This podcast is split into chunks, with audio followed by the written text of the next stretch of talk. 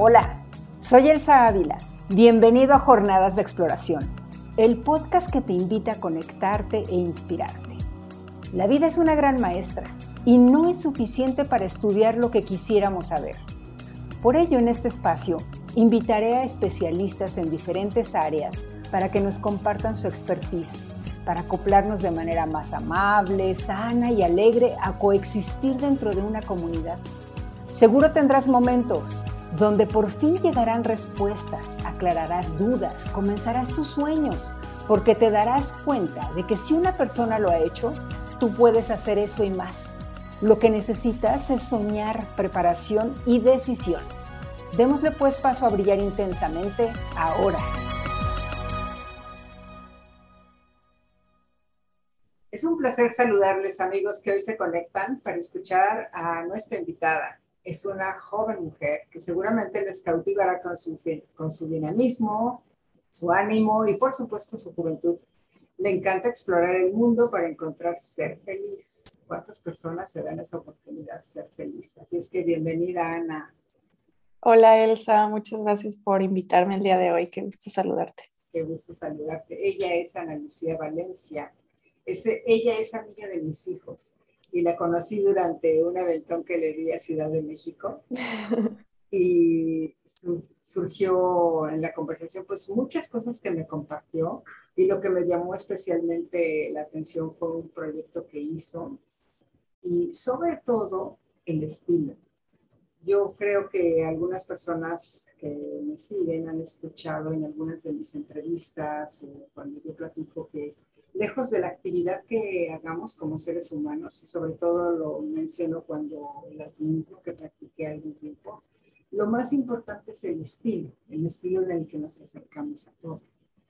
Entonces, pues ya la escucharán y la iremos guiando a que nos lleve porque su estilo es tan importante desde mi punto de vista como ser humano. Ella es por profesión psicóloga, y actualmente tiene 27 años. Me llama la atención porque desde mucho más joven definió su rumbo y a mí me encantaría pues que empezaras comentándonos, Ana, ¿qué te hizo enamorar de, pues, de las causas medioambientales? Pues desde pequeña la verdad es que tuve un contacto bastante continuo y cercano con la naturaleza mis papás nos llevaban a mi hermano y a mí a acampar muy seguido en México y les gustaba mucho que conociéramos primero nuestro país, ¿no? Y, que, y siempre lo hacíamos como acampando o caminando o andando en bici o entonces siempre era un contacto con el entorno, ¿no? Y esto me fue llevando a pues desarrollar un profundo amor por estar en la naturaleza, por estarme moviendo afuera. Mi papá y yo empezamos a hacer caminatas juntos, eh, me llevó al Iztaccíhuatl a los 13 años y como que ahí empezó, yo diría que mi, mi, amor por hacer sendero y por hacer montaña y por estar afuera y acampar y aprender ese tipo de cosas.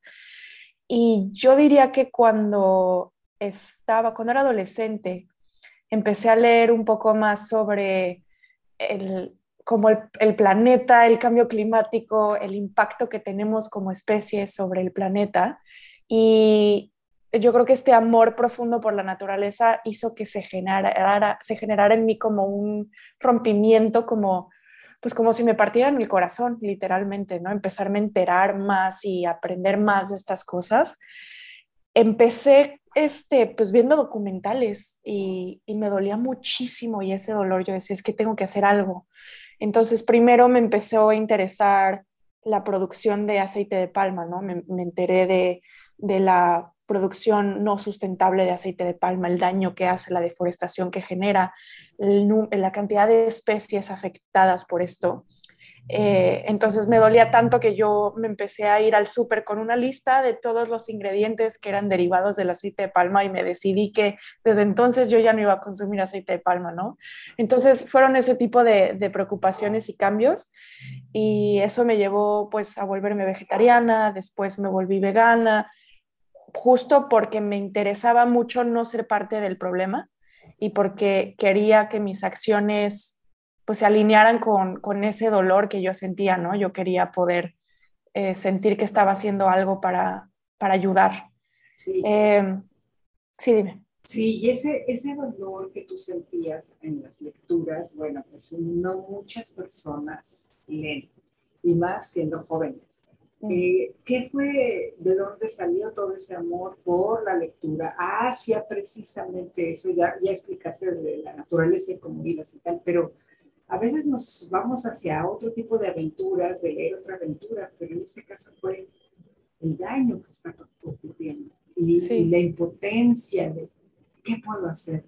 Claro, pues creo que desde, desde chica siempre he sido muy ñoña, me gusta aprender, me gusta entender y me gusta preguntarme cosas del mundo en general. De, Pero ¿y qué, te, ¿y qué te hace decir que eres ñoña?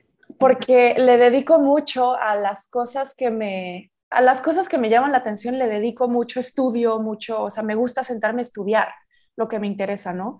Eso me fue, eso me llevó a estudiar psicología y en la carrera me gustaba mucho sentarme en la biblioteca a estudiar y a entender cosas, ¿no? Pero yo creo que más que ñoña es algo que nos abre muchas puertas en el claro. mundo y, creo que ojalá que todos fuéramos así de ñoña. Exacto, sí, no digo ñoña como, es como algo malo, ¿no? Como más bien como muy clavada en, en entender. Entonces, cuando empecé a, entender lo que estaba pasando un poco más en el mundo y a conectar los puntos, entonces fue que yo decidí empezar a vivir mi vida diferente. También pues en esta etapa de la vida que es la adolescencia, que estás como empezando a, moldear quién eres, ¿no? Cuáles son tus valores personales más allá de los de la familia. Entonces, pues ya en este camino, un día me enteré de, de un movimiento global que se llama Julio sin plástico, y fue en el 2018 creo que me enteré de él y básicamente consiste en tratar de hacer que todo un mes no generes basura de plástica específicamente, o sea, no usar plástico en un mes. ¿Cómo te fue? La verdad, muy bien. Y me fue muy bien, entonces me gustó y dije, esto lo puedo hacer, esto se alinea con, con todo esto que traigo en la cabeza, entonces me seguí. Y entonces ya empecé a vivir una vida, obviamente no, pues perfectamente sin basura, pero como haciendo pequeños cambios y constantes cambios para ir reduciendo mi huella ambiental, eh, no solo en temas de plástico, sino en, pues ya no compro ropa nueva y de repente pues busco usar mucho menos el coche y entonces luego veo si puedo empezar a compostar y cositas así, ¿no? Cambios en mi estilo de vida. ¿Cómo te ven tus amigos de la edad o sea, es que has hablado de tantas cosas, por ejemplo, eh, la decisión y, una vocación realmente. Hay muchos adolescentes de más de 50 años que todavía siguen en una búsqueda. Claro. ¿Cómo, cómo puedes eh, motivar a, muchos adolescentes por edad a que se lancen en esa búsqueda? Como, no, no tiene que ser como la tuya, pero la cada uno de ellos busca? Pues yo diría que a, mí me gusta hacerlo con el ejemplo, o sea, siempre el, el, tipo de comunicación que intento hacer sobre estos temas es desde la empatía y desde el ejemplo, ¿no? Es yo lo hago porque yo considero que esta es la forma que me va bien a mí vivir. Y creo que hoy en día la gente joven está cada vez más preocupada por el planeta y por qué puede hacer como individuo para, para ayudar. Eh, es muy fácil con toda la información que recibimos de repente entrar como en esta pues desilusión y depresión de es que son tantas cosas pasando en el mundo que no dependen de mí como individuo, que en realidad no importa lo que haga, no puedo hacer nada. Pero creo que, o sea, yo voy viendo que con mis acciones diarias, hay gente a mi alrededor que empieza a hacer cambios o que me empieza a preguntar cosas o de repente tengo conversaciones como esta contigo, ¿no? Que, que van a escuchar más personas y entonces mi, mis acciones como una persona están teniendo un impacto. Entonces, que la gente joven pueda ver que eso, o sea, esas cosas individuales empiezan a tener un efecto dominó que empieza a generar cambios a nivel colectivo, local y luego global, ¿no? Así es como, como yo veo que se puede hacer un cambio. De hecho, recuerdo nuestra conversación aquella que tú comentaste acerca de cómo fue esta noticia, entre comillas, vista y recibida por tu familia? Coméntanos eso. Pues acerca de mi caminata o acerca de mi como estilo de vida. Del estilo de vida. Ah, pues fue difícil, la verdad es que fue difícil. Pasamos varios años en constante roce. Para ellos era, después me dijeron que para ellos era una fase, o sea, pensaban que era una fase mía, el veganismo, el tratar de vivir sin plástico y que pues ellos lo veían como un, ah, está intentando descubrir quién quiere ser y está pasando por una fase como pasas por el, quiero ser emo, quiero ser hippie, ¿no? ¿Y, cuántos años llevas ya en esto? Ya llevo, yo creo que empecé por ahí de los 19 con estos cambios, entonces pues ya llevo ocho años con esto. Y dime una cosa, eh, ¿de dónde vino el apoyo? Porque esto requiere de un apoyo médico también, supongo, y de la familia, como estamos hablando ahora. Me interesa sobre todo ese acercamiento a la parte de nutrición, porque también te he escuchado hablar con Karina, mi hija, de muchos eh, médicos y, en fin, nutriólogos supuestamente que te dan en la torre. ¿Cómo tú has logrado ese equilibrio y estar sana? Porque aparte haces muchas actividades físicas, deportivas, atléticas, etcétera. Y ahorita nos contarás e iremos al tema que hoy nos trae. Claro, pues sí, yo cuando empecé a como transicionar hacia el vegetarianismo, me aseguré de hacerlo con asesoría de una nutrióloga. Yo ya conocía, este, la mamá de mi novio en ese momento es nutrióloga, entonces empecé a preguntarle a ella cómo hacerle, ¿no? Ella me evaluó. Después yo yo formaba parte de un equipo de natación y nadaba mucho y como dices, siempre he hecho mucho ejercicio. Entonces busqué a una nutrióloga este, que atendía al equipo de natación y le dije que yo quería transicionar hacia una dieta vegetariana, pero quería hacerlo bien, quería hacerlo entendiendo y cuidando mi nutrición para no perder fuerza, para no descompensarme, para no tener algún, no dañar mi salud física a largo plazo. Entonces siempre lo fui haciendo con asesoría de un especialista y entonces estaba en chequeos constantes y cuando decidí volverme vegetariana, digo vegana, perdón, fui, fue años después, como tres años después de, ya ser vegetariana, me volví vegana y también con asesoría, hasta que ahora yo ya entiendo cómo tengo que nutrir a mi cuerpo y qué tanto, o sea, qué, qué grupos alimenticios yo tengo que comer dependiendo del tipo de actividad y la demanda que, que, llevo, a la que llevo a mi cuerpo, ¿no? Ok, y ahorita nos irás diciendo cómo todo es posible en base a, porque estas ideas surgen a raíz de ese amor por la naturaleza, ¿no? Claro, exacto. Entonces irnos diciendo de qué manera puedes eh, rendir eh, mentalmente, físicamente, y estar feliz, porque tú es lo que decías, ¿no? Yo busco ser feliz con todo lo que hago y eso está padrísimo. Entonces, me gustaría que eh, nos vaya, eh, nos lleves más bien a ese momento en, en, tu reto, en el reto que decía que nos trae hoy, que tú misma lo digas, que fue ese cruce caminando por la costa pacífico de Estados Unidos, desde la frontera de México hasta la de Canadá. 4.265 kilómetros. ¿Qué hay en coche? Cuéntanos, ¿cómo surgió la idea? Pues justo como dices, eh, ya llevo pues muchos años tratando de orientarme siempre hacia lo que siento que más feliz me hace o me va a hacer. Entonces, pues esto me lleva a estar mucho afuera en la naturaleza moviéndome, ¿no? Y en 2000 15, me parece, me enteré de este camino que se llama Camino de la Cresta del Pacífico o Pacific Crest Trail, porque lo vi en una película. Eh, entonces, es, vi una película que se llama Wild, que es una mujer que a los 26 años se entera de este camino y decide ir a, hacer una gran parte de él, ¿no?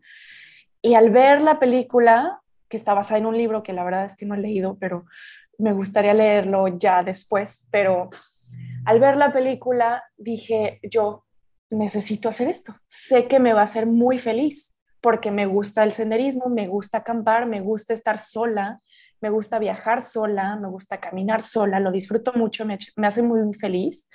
Entonces esa idea se quedó conmigo ya para siempre y, la traía. Todo el mundo le decía, yo voy a ir a hacer esto, voy a a hacer esto. Y ya seis años después, en 2021, pues se, se abrió la oportunidad. Yo dije, siento que es ahorita, no lo quiero posponer más. Lo quería hacer estando pues en mis veintes, con estas ideas que traigo en la cabeza, con esta energía. Entonces, em, pues sí, solté todo y me fui en, abril a caminar.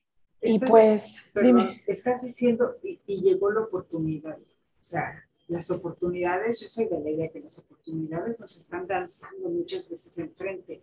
Claro. Y nos, detenemos porque tenemos muchos miedos o porque estamos acostumbrados a, a mirar solo hacia el frente y, e ir a donde supuestamente tenemos que llegar. Claro. Nos dicta la sociedad lo que sea. Claro. ¿Cómo tomas esta oportunidad?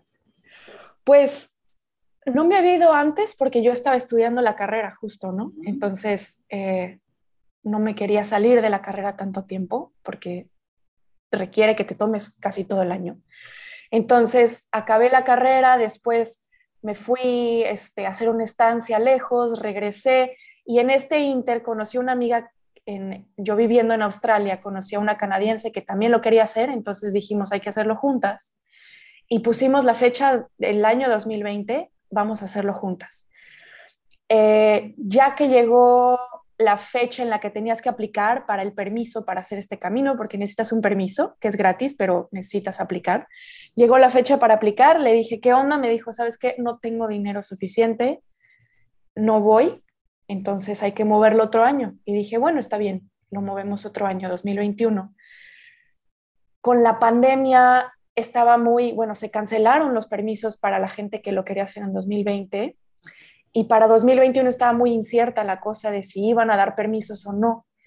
Al final, en, enero del 2021 dijeron que sí iban a dar permisos, que normalmente los permisos los liberan en octubre del año anterior, entonces ya tenía poco tiempo y no sabía si, si iban a abrir los permisos o no.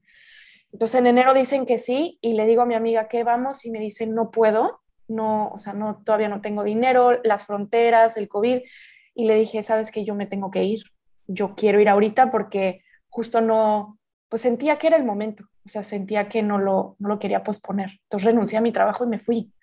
Wow, me gustaría preguntarte algo, porque este, antes de que tocaras esto que acabas de, de, compartirnos, hablas acerca de que te gusta estar sola, caminar sola, etc. Hay mucha gente, sin embargo, que se va por el otro extremo, le huye la soledad ¿Qué descubres en la soledad? Híjole, eh, para mí es como una, es, es casi una adicción el, el, el, viajar sola y el caminar sola y estar en la naturaleza sola, porque me, me descubro a mí misma en cómo soy, sin, sin capas, sin, sin poses, sin...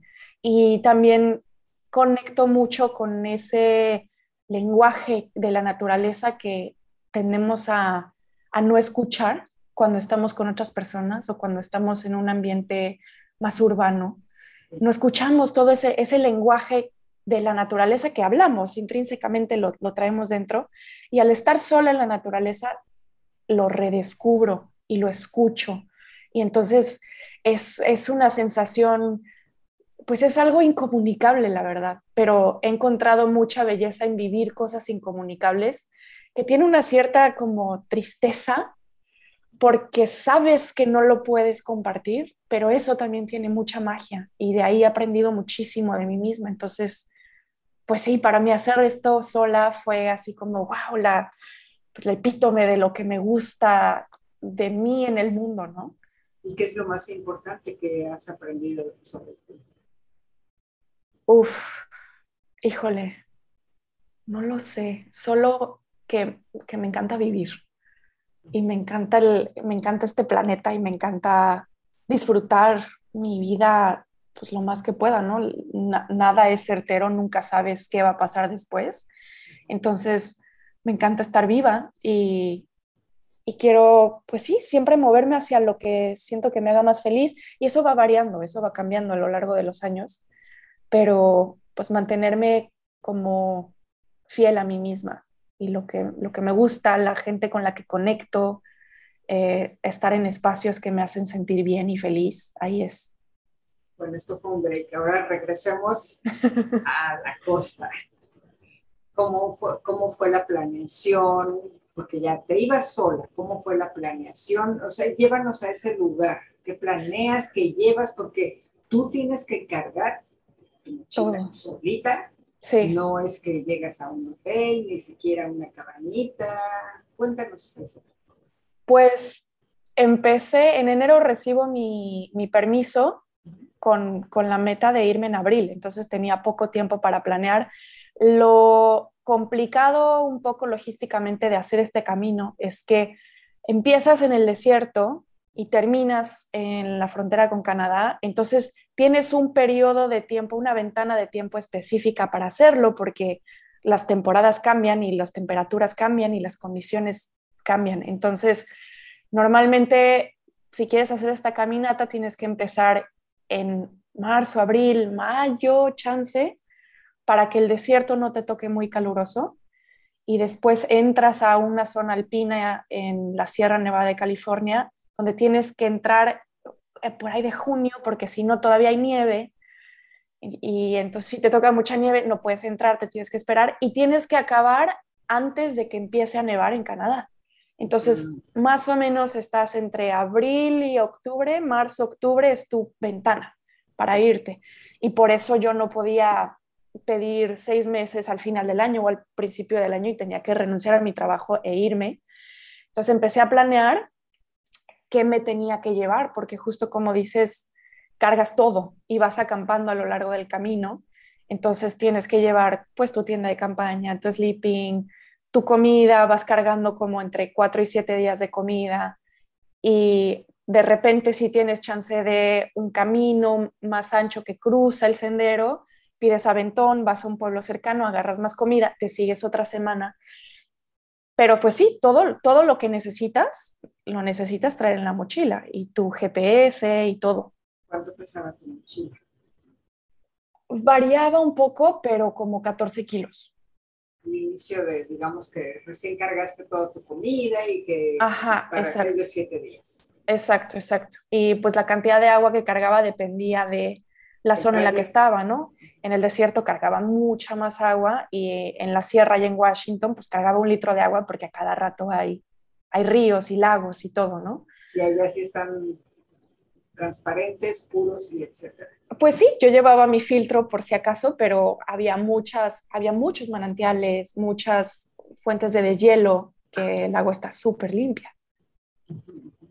Oye, ¿qué fue lo más complicado a vencer y cómo lo hiciste? Eh, pues físicamente.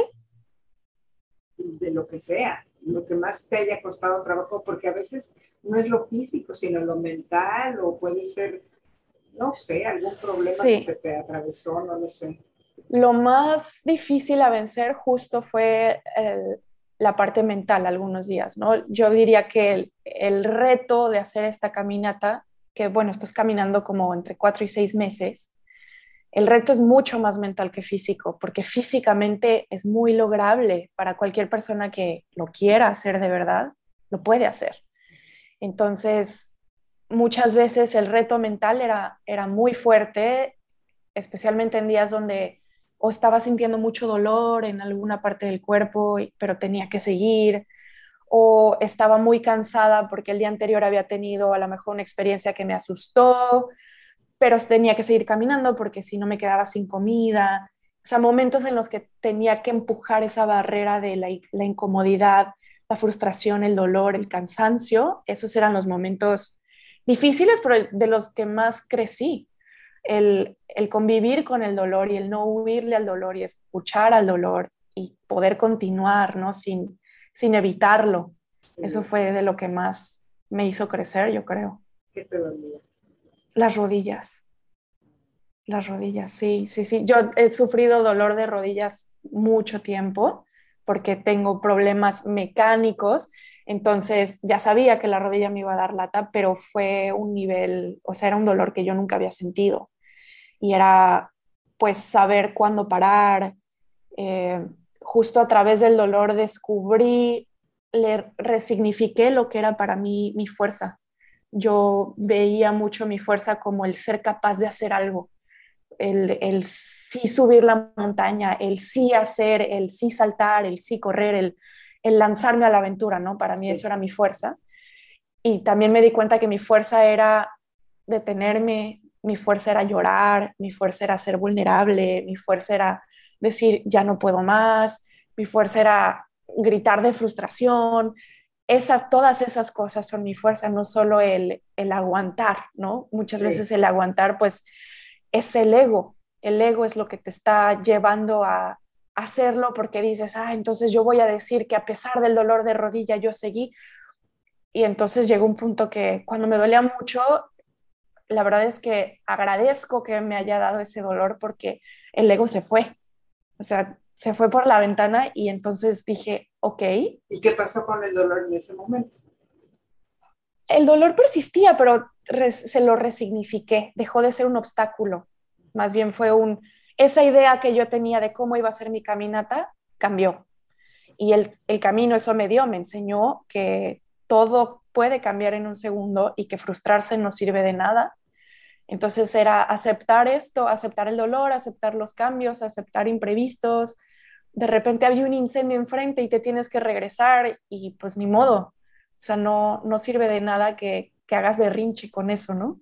Y el ego no te sirve de nada, el ego nada más te pesa en la mochila. Entonces empecé a tomar decisiones no con base en el ego, sino con base en como honrándome más a mí. No, eso no quiere decir que no me lanzara a hacer cosas de repente, ¿no? Pero había momentos en los que decía, a ver, estoy, había un tramo, por ejemplo, que había un incendio muy cerca, yo no estaba en peligro, pero me estaba lloviendo ceniza y me estaba costando trabajo respirar y me dolía la cabeza. Y dije, a ver, si sigo estos tres días este tramo, o sea, o ahorita me sigo tres días o me regreso a la carretera y pido aventón al siguiente pueblo. El seguirme tres días, ¿por qué lo estoy haciendo? Y dije, no, pues es ego, es el decir, ah, yo sí aguanté y, no respiré y aunque me dolía la cabeza, continué. Y había mucha gente que me estaba pasando, que estaba caminando, amigos y así, que, que dijeron, yo sí voy, otros dijeron, yo no voy, y dije, no, pues yo no voy, no tengo por qué ir, esto es ego. ¿Cómo distingues al ego del entusiasmo? Preguntarme, ser muy honesta conmigo misma y decir, eh, ¿qué quiero de esto? Y yo sabía que, que me iba a dar gusto el compartir, que a pesar que otros se voltearon y no se siguieron, yo sí seguí. Entonces, yo, o sea, más bien es ser muy honesta contigo misma y decir, ¿por qué lo estás haciendo? ¿Qué, qué quieres recibir de esto? ¿Quieres recibir el aplauso de alguien más o quieres recibir tu propio gozo? ¿Qué es ser honesta contigo misma? Eh, pues el, no sé, el, ver lo, feo también, el ver, o sea, el, mirarte reflejada y, y, decir, a ver, voy a voltear a ver todo lo que traigo dentro, todas las ideas que traigo dentro y cuáles son, de verdad, cuáles son, porque muchas veces creo que le huimos a ciertas cosas que nos hacen sentir como que no somos tan lo que sea, ¿no? Pero ¿y quién le pone la etiqueta de? Bueno, nosotros mismos, sí, nosotros mismos, justo. Finalmente en esta soledad has tenido un gran, un gran aprendizaje. Claro, sí. ¿Y qué podrías o cómo podrías invitar a la gente en general? Porque hablamos de todas edades, ¿no? Que de repente, como te decía en algún momento, le huimos a la soledad. ¿Cómo nos puedes invitar a disfrutar de esa magia? Yo algo que escuché que me gusta mucho repetir es que más bien es un proyecto personal y, es, y usar, usaría la palabra solitud en vez de soledad, porque soledad trae una carga cultural fuerte de, se asocia con lo negativo, ¿no? La soledad se asocia como algo feo que hay que evitar, pero la solitud es simplemente estar contigo. Entonces, el estar contigo es un proyecto que puedes cultivar y, que, y que tú te puedes dar momentos de, solitud y te das cuenta que mientras más tiempo pasas contigo y más te escuchas con apertura, justo como dices, sin poner etiquetas, eh, más después conectas con los demás, porque entonces te conoces más y empiezas a disfrutarte. Y creo que muchos es, es, le queremos oír a estar solos porque empezamos a tener pensamientos que a lo mejor no nos gustan. Entonces es verlos de frente y, y te das cuenta pues de, de quién eres, ¿no? De, de, justo cuando te quitas estas capas y te quedas con lo básico de ti, aprendes mucho de ti y, y, aprendes mucho de qué te gusta, qué no te gusta, y a partir de ahí entonces puedes hacer conexiones mucho más reales y genuinas y honestas con los demás. Entonces, la solitud es algo que te permite vivir en sociedad, yo creo que también mucho más plenamente y, y gozosamente, ¿no? Y al final puedes ver que puedes estar en solitud estar, estando rodeada de personas. O sea, yo puedo estar en un grupo de personas pero yo estoy conmigo misma y entonces estoy muy bien porque estoy conmigo misma. No necesito necesariamente el, el, el, input de otras personas para sentir que estoy presente y que estoy bien y que me conozco. Creo que es un momento de aprender y juicios, ¿no? De nosotros. Uh -huh, exactamente. Oye, y en algún momento me comentaste también de tu interés por la investigación de la conciencia a lo largo de la evolución. Descubierto? Así es, pues justo yo estudié psicología porque me, me, intriga mucho la mente, siempre me ha intrigado qué es la conciencia, entenderla, eh, definirla, a lo mejor algún día, no sé, pero me gustaría continuar con la investigación eh, de conciencia, particularmente en otros seres vivos. Creo que como especie humana cometemos el error de asumir que somos el único ser vivo con conciencia.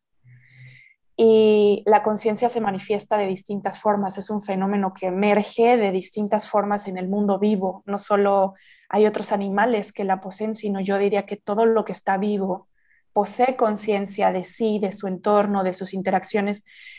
Y se conecta mucho también con, con, el senderismo y con la caminata y con todo esto, porque al final es, es conectar con todo lo vivo que te rodea, con todo el planeta que te rodea y saber que solo eres una parte más que está íntimamente interconectada y que depende del el resto del mundo vivo para, para existir y para estar bien. Entonces creo que si le, si le vemos la conciencia y le vemos la mente a lo, a lo, vivo que está a nuestro alrededor cuando salimos al bosque, conectamos de otra forma y, y, también lo cuidamos más.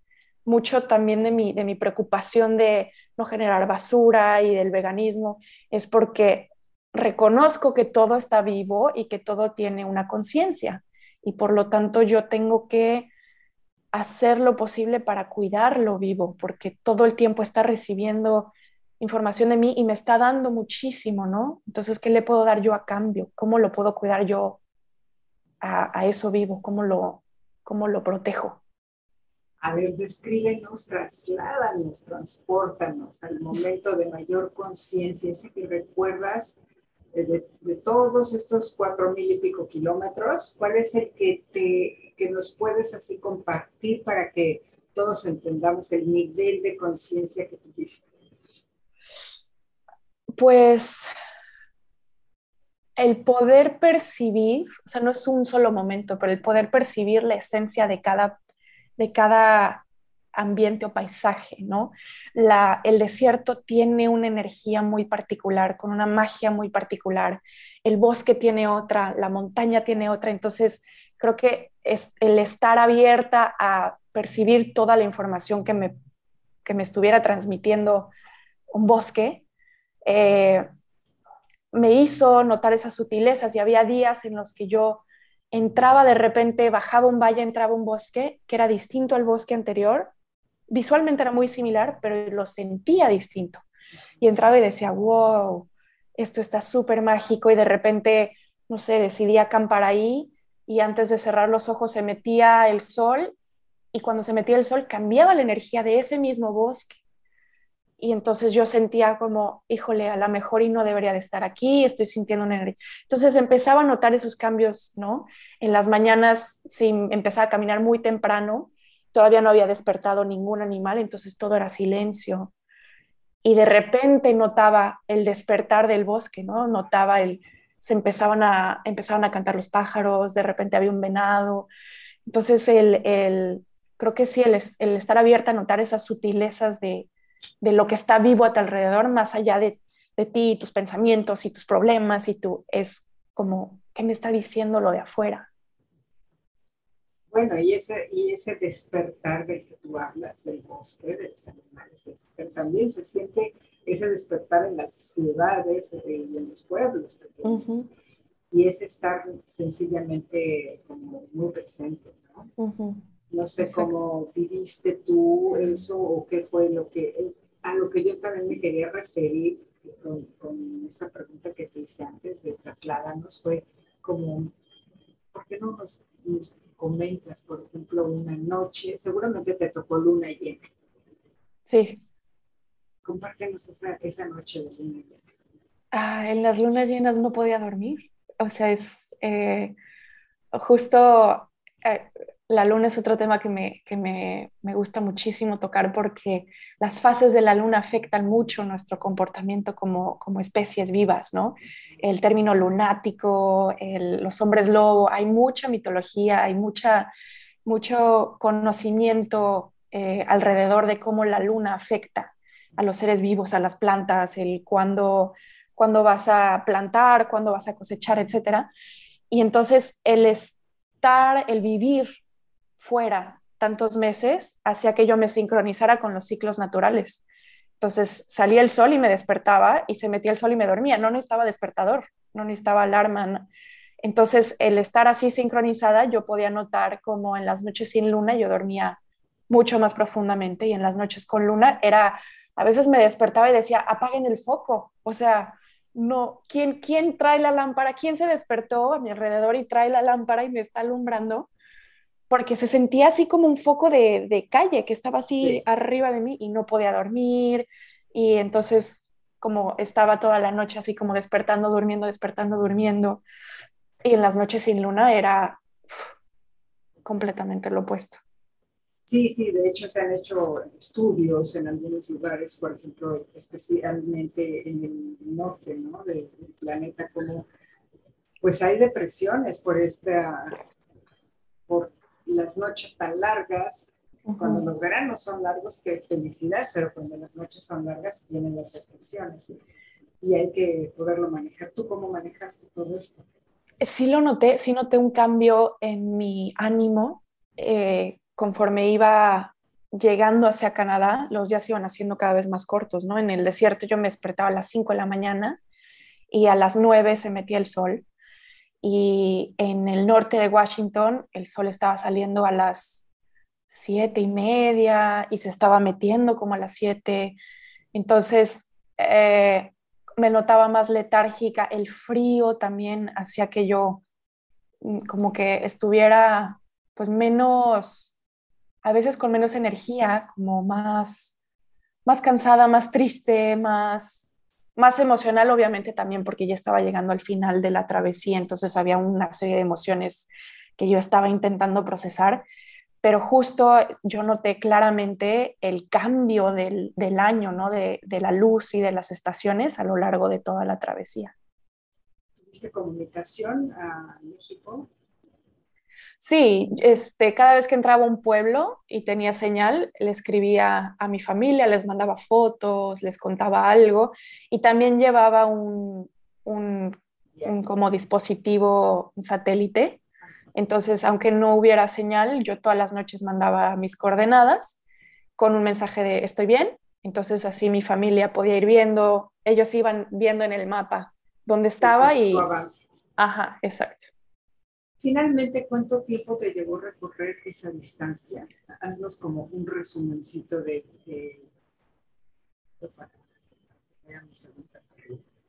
pues me tomó cinco meses y medio. Empecé a caminar el 18 de abril y terminé el 3 de octubre del 2021. Tantos meses, ok, caminando en promedio, ¿cuánto?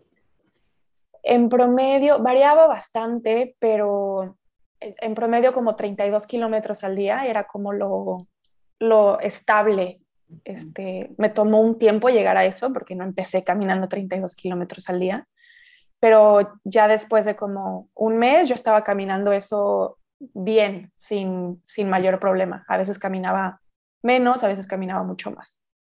Y bueno, el proyecto y el estilo y por lo que estábamos hablando tiene mucho que ver, que era cero basura.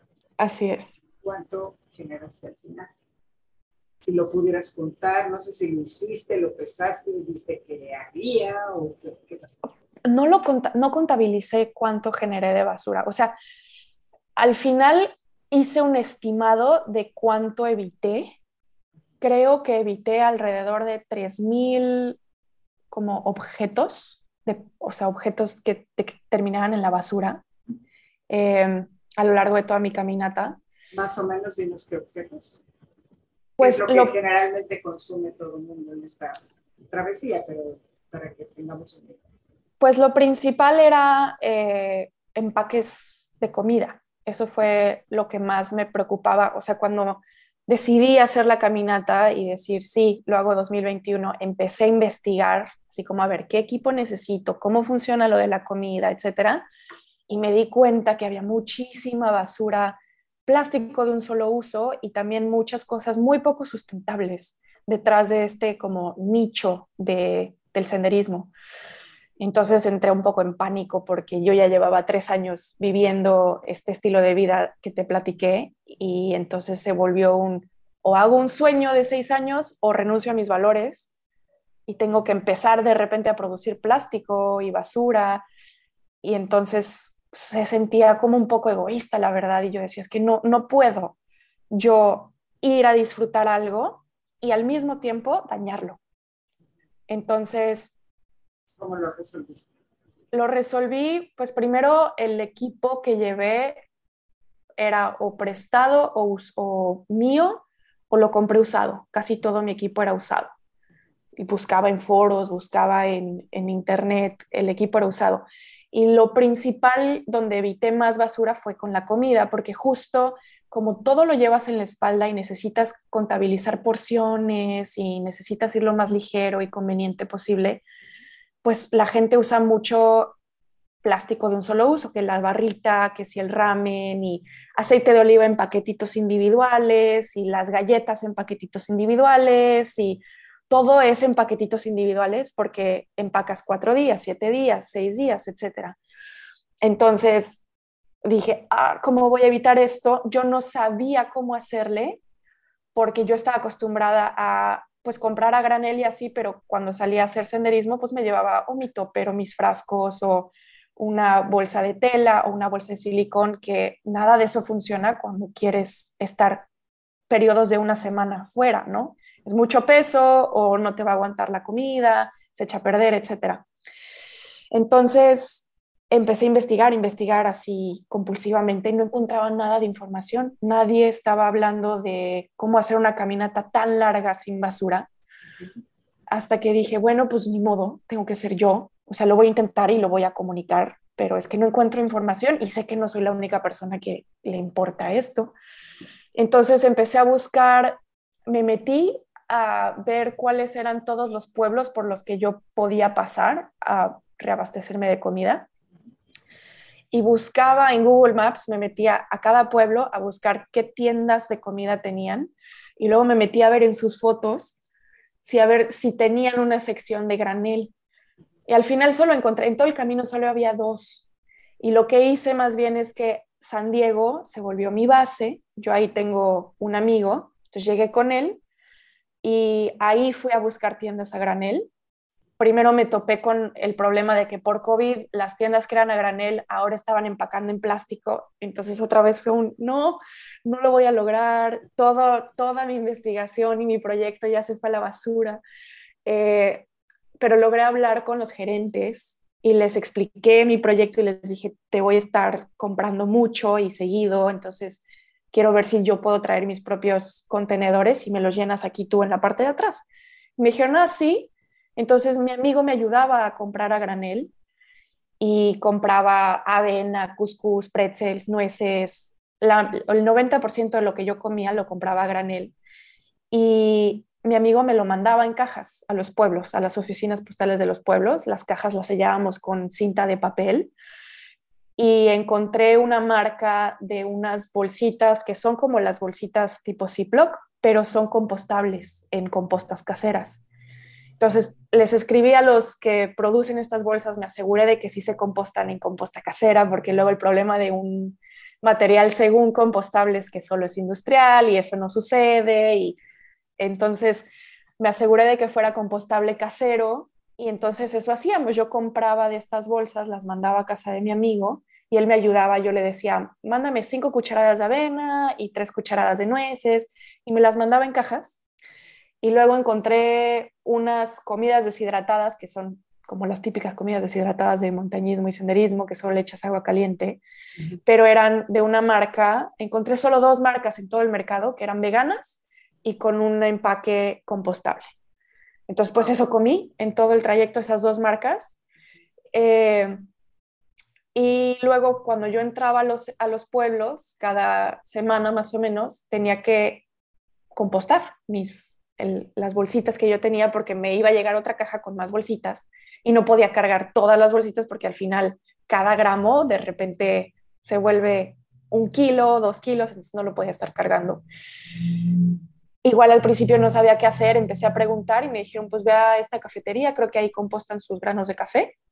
Entonces fui, les expliqué si, si podían compostar el proyecto, la, la, la. Me dijeron que sí. Entonces ya yo entraba a los pueblos y luego, luego buscaba cafeterías. Y muchas veces me decían que sí. Había veces que me decían que no y pues nada más lo cargaba más tiempo. Pero me sorprendió que sí lograba, lograba compostarlo. Y también cositas como mi kit de eh, que el bloqueador y que la pasta de dientes y etcétera, que estamos acostumbrados a cargar la pastita de plástico y el champucito y el no sé qué, igual fue todo sin basura. Encontré un bloqueador, una marca mexicana que es en un empaque de cartón y son puros este, ingredientes naturales, tabletitas de pasta de dientes y las cargaba en una latita de metal y desde antes yo tenía una barra de shampoo que corté en pedacitos, entonces las dejé en casa de mi amigo y yo le decía, a ver, para la siguiente caja mándame un shampoo. Entonces me mandaba un shampoo para no estar comprando plástico a lo largo del camino, ¿no? Y para mí también lo más importante de todo esto era no solo el, en, la comunidad de senderismo se usa mucho el término leave no trace, el no dejar rastro. Entonces es no, no tires basura, eh, no dejes el papel de baño ahí, no tomes nada, pero para mí no era suficiente el no dejar rastro en ese momento, sino que se me hacía incongruente el pasar por un parque natural y después llegar al pueblo más cercano y tirar toda mi basura en ese pueblo. Porque ¿a dónde se va a ir esa basura? A la naturaleza. Entonces no, no, tiene sentido. Entonces mi, mi objetivo era verdaderamente no dejar rastro y si algo se me llegaba a caer o algo así, porque luego yo encontraba que a alguien se le caía un, un empaque de la barrita porque se, se, cae, o sea, no, no es que lo hagas con dolo, pero se cae, que si algo se me cayera yo no estuviera contaminando, si se me cae el bloqueador se deshace y es cartón y no pasa nada, y si se me cae esa bolsita a lo mejor se tarda muchos meses, pero se puede llegar a deshacer sin dañar, ¿no? Ese era como todo el, el porqué está padrísimo. Y yo creo que ese tipo de soluciones se pueden eh, llevar a cabo con todos los que nos gusta salir a la naturaleza. Número uno, pues no hay por qué llevar todo lo que no se puede reciclar. Hay muchas empresas que eh, pues producen de esa manera y no se dan cuenta de todo el daño que están haciendo, pero sobre todo los consumidores. Y nosotros como consumidores tenemos la gran capacidad de elección claro. cómo queremos ¿no? consumir y qué queremos consumir y qué le queremos meter a nuestro cuerpo y etcétera, etcétera. Y pues eso está padrísimo en todo este proyecto que existe, lo cual es lo que hace la gran diferencia. ¿no? si tú pudieras hacer así como un cálculo, ¿cuánto pensarías que generaste en esos cinco meses y medio de basura que estuviste en el De basura generé, yo diría que fueron los zapatos. Usé cuatro pares de zapatos que, a pesar de que lo intenté, no logré reciclar en ningún lado. Eh, dos botes de ibuprofeno de plástico y, y ya. Bueno, también el, gas, los tanquecitos de gas de propano. Yo tenía un pequeño como dispositivo que te permite transferir gas de un tanque a otro. Entonces, si mi tanque estaba medio vacío cuando yo llegaba al pueblo, en vez de comprar uno nuevo, iba a la zona donde estaban los senderistas y normalmente ahí hay cajas donde la gente deja cosas y agarra cosas y siempre había tanques de gas ahí, medio llenos o medio vacíos porque justo decían, a ver, esto, esto que traigo no me dura siete días, entonces voy a ir a comprar uno nuevo y dejo este en esta caja. Entonces yo agarraba esos y rellenaba el mío con eso. Pero pues al final de cuentas yo tenía que dejar alguno vacío y entonces eso termina en la basura. Es muy difícil de reciclar esos tanques, ¿no? Entonces, ¿cuántos tanques dejé vacíos? La verdad no lo sé. Estimaría que unos, no sé, 10, 15, eh, no, no los conté. Eh, también pues produje un impacto al volar hacia allá, porque tuve que volar a San Diego. Eh, las cajas que me mandaban, a pesar de que yo hacía todo lo posible por evitar el plástico, a veces en la oficina postal le ponían calcomanías de plástico que yo tenía que tirar a la basura. Entonces, pon tú que, no sé, 20 calcomanías de esas, 30 calcomanías de esas, además del impacto, la huella de carbono asociada con transportar las cajas. Eh, fuera de eso, yo creo que eso fue la basura que generé. No. Yo creo que este es un gran ejemplo para todos los que actualmente guías y no guías que llevan a clientes, que van gente a la montaña, eh, pueden esforzarse por hacer. O sea, tú tuviste que cumplir una logística, pero cada uno de los que cada fin de semana o entre semana o cuando vayan a la montaña o vayamos, podemos hacer eh, pues, muchas acciones que son muy positivas y que para no ensuciar. Eh, otro, otro tema que me gustaría que tocaras lo más eh, breve es, bueno, breve por, por, el tiempo, ¿no? Pero muy importante, el manejo de heces. ¿Cómo Pues yo no llevaba papel de baño, justo para evitar, porque es, no deberías de dejar el papel de baño en la naturaleza, aunque lo entierres, aunque hagas un hoyo muy profundo, el papel de baño no lo deberías de dejar porque no se degrada correctamente, porque tiene químicos y blanqueadores y etcétera.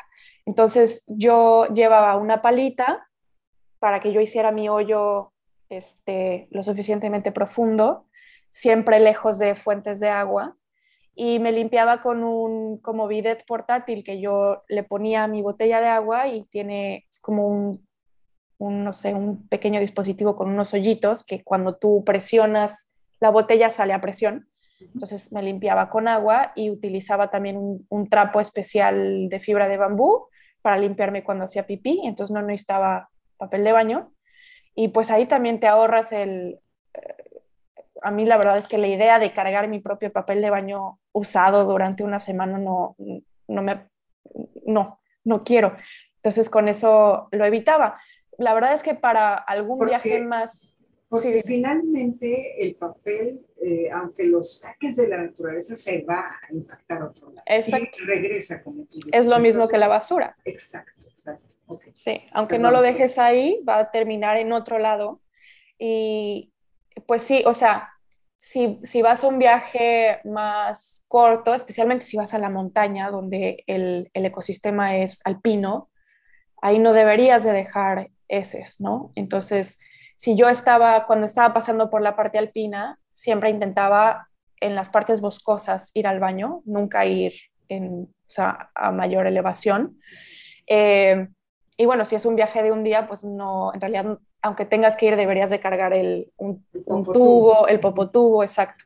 Pero como era un viaje de, de, seis meses, pues no podía cargar, no podía cargar seis meses. exacto. Okay. Así es.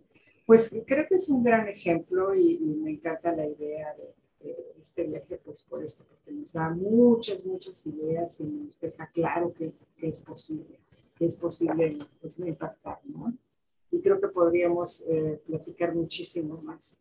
Entonces, me gustaría hacerte una, dos preguntitas más. Que una es, ¿qué actividades crees que puedan eh, lograr incrementar la conciencia y acercarnos, para acercarnos más bien con respeto y amor a la naturaleza. ¿Qué actividades nos pueden ayudar a acercar? No, para mm. incrementar la conciencia. Incrementar la conciencia. Al acercarnos a la naturaleza. Pues eh, yo diría que, por ejemplo, el, el, senderismo, el montañismo son formas muy bonitas de conectar con la naturaleza, porque te permite, si estás presente, te permite conectar mucho y escuchar mucho y ver mucho. Y especialmente cuando subes a algún pico alto, llegas a la cima y, esta sensación de asombro, yo creo que enamora. Y entonces, al, al enamorarte de la naturaleza, entonces puedes empezar a, preocuparte por cómo cuidarla. Yo creo que es, es, difícil intentar cuidar algo que no amas, así genuinamente querer cuidarlo. Entonces, el salir a la naturaleza, a explorarla, a conocerla, con respeto el, y también como platicar con personas, hacer preguntas, ¿no? De, de, cómo estoy impactando, a pesar de que yo puedo pensar que por ir platicando en voz alta no estoy impactando a la naturaleza, pues muchas veces sí, porque es contaminación este, sonora, ¿no? Entonces, el, el acercarnos con mucho respeto a la naturaleza y a mí me gusta cuando entro a algún espacio natural, percibir qué me está dando bienestar, este, aire limpio, eh, colores, olores. ¿Qué me está dando, pero qué le estoy dando yo? O sea, dejar de ir como con esta idea de para mí, para mí, para mí, para mí, ¿no? ¿Qué me, cómo, cómo me, esto me da placer a mí y qué me, qué me otorga a mí, sino qué le puedo otorgar yo, qué le puedo regresar a cambio de todo esto que me está dando. Y me ha tocado ver en muchos senderos gente que no puede estar sola, pero tan no puede que va con su música. Música no, Espera, no va, exacto, no va con audífonos, la lleva para todos. Y para todos quiere decir, te va perturbando tu día, por un lado, pero por otro también a las aves y a toda la fauna que pueda estar por ahí. Y se pierde también de muchas posibilidades de encuentros, ¿no? Claro, sí, exacto. Pero pues bueno, ojalá que, se puedan ir. Eh, concientizando acerca de todo esto.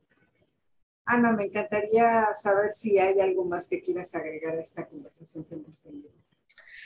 No, pues darte las gracias y pues compartir con quien esté escuchando que, que sí, o sea, sí tenemos un impacto, ¿no? Hay una frase muy bonita de Jane Goodall, una ambientalista y primatóloga que admiro muchísimo, que desde que la escuché se me ha quedado así grabada, que dice, todos los días todas tus acciones tienen un impacto y tú decides qué impacto quieres tener.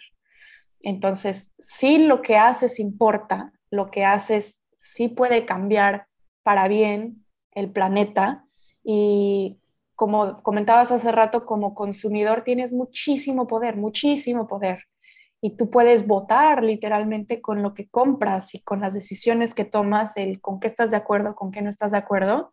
Y así es como generas un cambio en la industria que lamentablemente solo responde a cómo va a ser más dinero. Si tú vuelves, si tú la demanda la modificas para que la forma de producción y la forma de, de pues, generar un producto, vender un producto, sea más amigable con el medio ambiente, si tú decides decirle que no a los productos que dañan al medio ambiente, entonces tienen que modificar sus prácticas. Entonces, pues sí, nada más que, que la gente se lleve ese, que sí puedes hacer algo y que sí impacta, todos los días todas tus acciones impactan. Tan impactan que, bueno, yo quiero tener este mes a mujeres que, que nos aportan, que nos aportan mucho y pues vamos a hacer un juego de palabras. Entonces yo te voy a hacer una, te voy a decir una palabra y tú me respondes con la primera que te llega a la cabeza. Perfecto. Y te digo naturaleza que te llega a la cabeza. Plenitud. Libertad. Ser. Respeto. Verde. Adaptación. Fortaleza. Decisión camino. Pues muchas gracias, Ana, por compartir tu amor y sabiduría por la naturaleza. que nos provee mucha vida y también gracias a quienes nos escuchan. Soy Elsa Ávila en Jornadas de Exploración, el podcast que hoy te invita a mejorar el estilo y calidad de tu vida a través de ideas frescas. Me encuentras en Facebook, Instagram, Twitter y LinkedIn como Elsa Ávila.alpinista. Ahí también me encuentras para tener una comunicación profunda de transformación personal.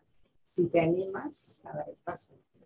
Y te recuerdo que este mes está dedicado a invitar a mujeres para que nos compartan sus historias, que seguramente nos impactan. Ana, ¿en dónde te encuentran a ti?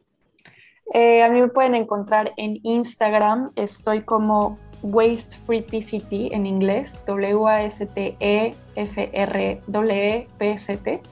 Eh, ahí es donde comparto también muchos tips de cómo disfrutar la naturaleza sin dañarla. Muchísimas gracias, Ana, de nuevo por tu tiempo y te seguiremos aquí. Hasta la próxima a todos. Gracias.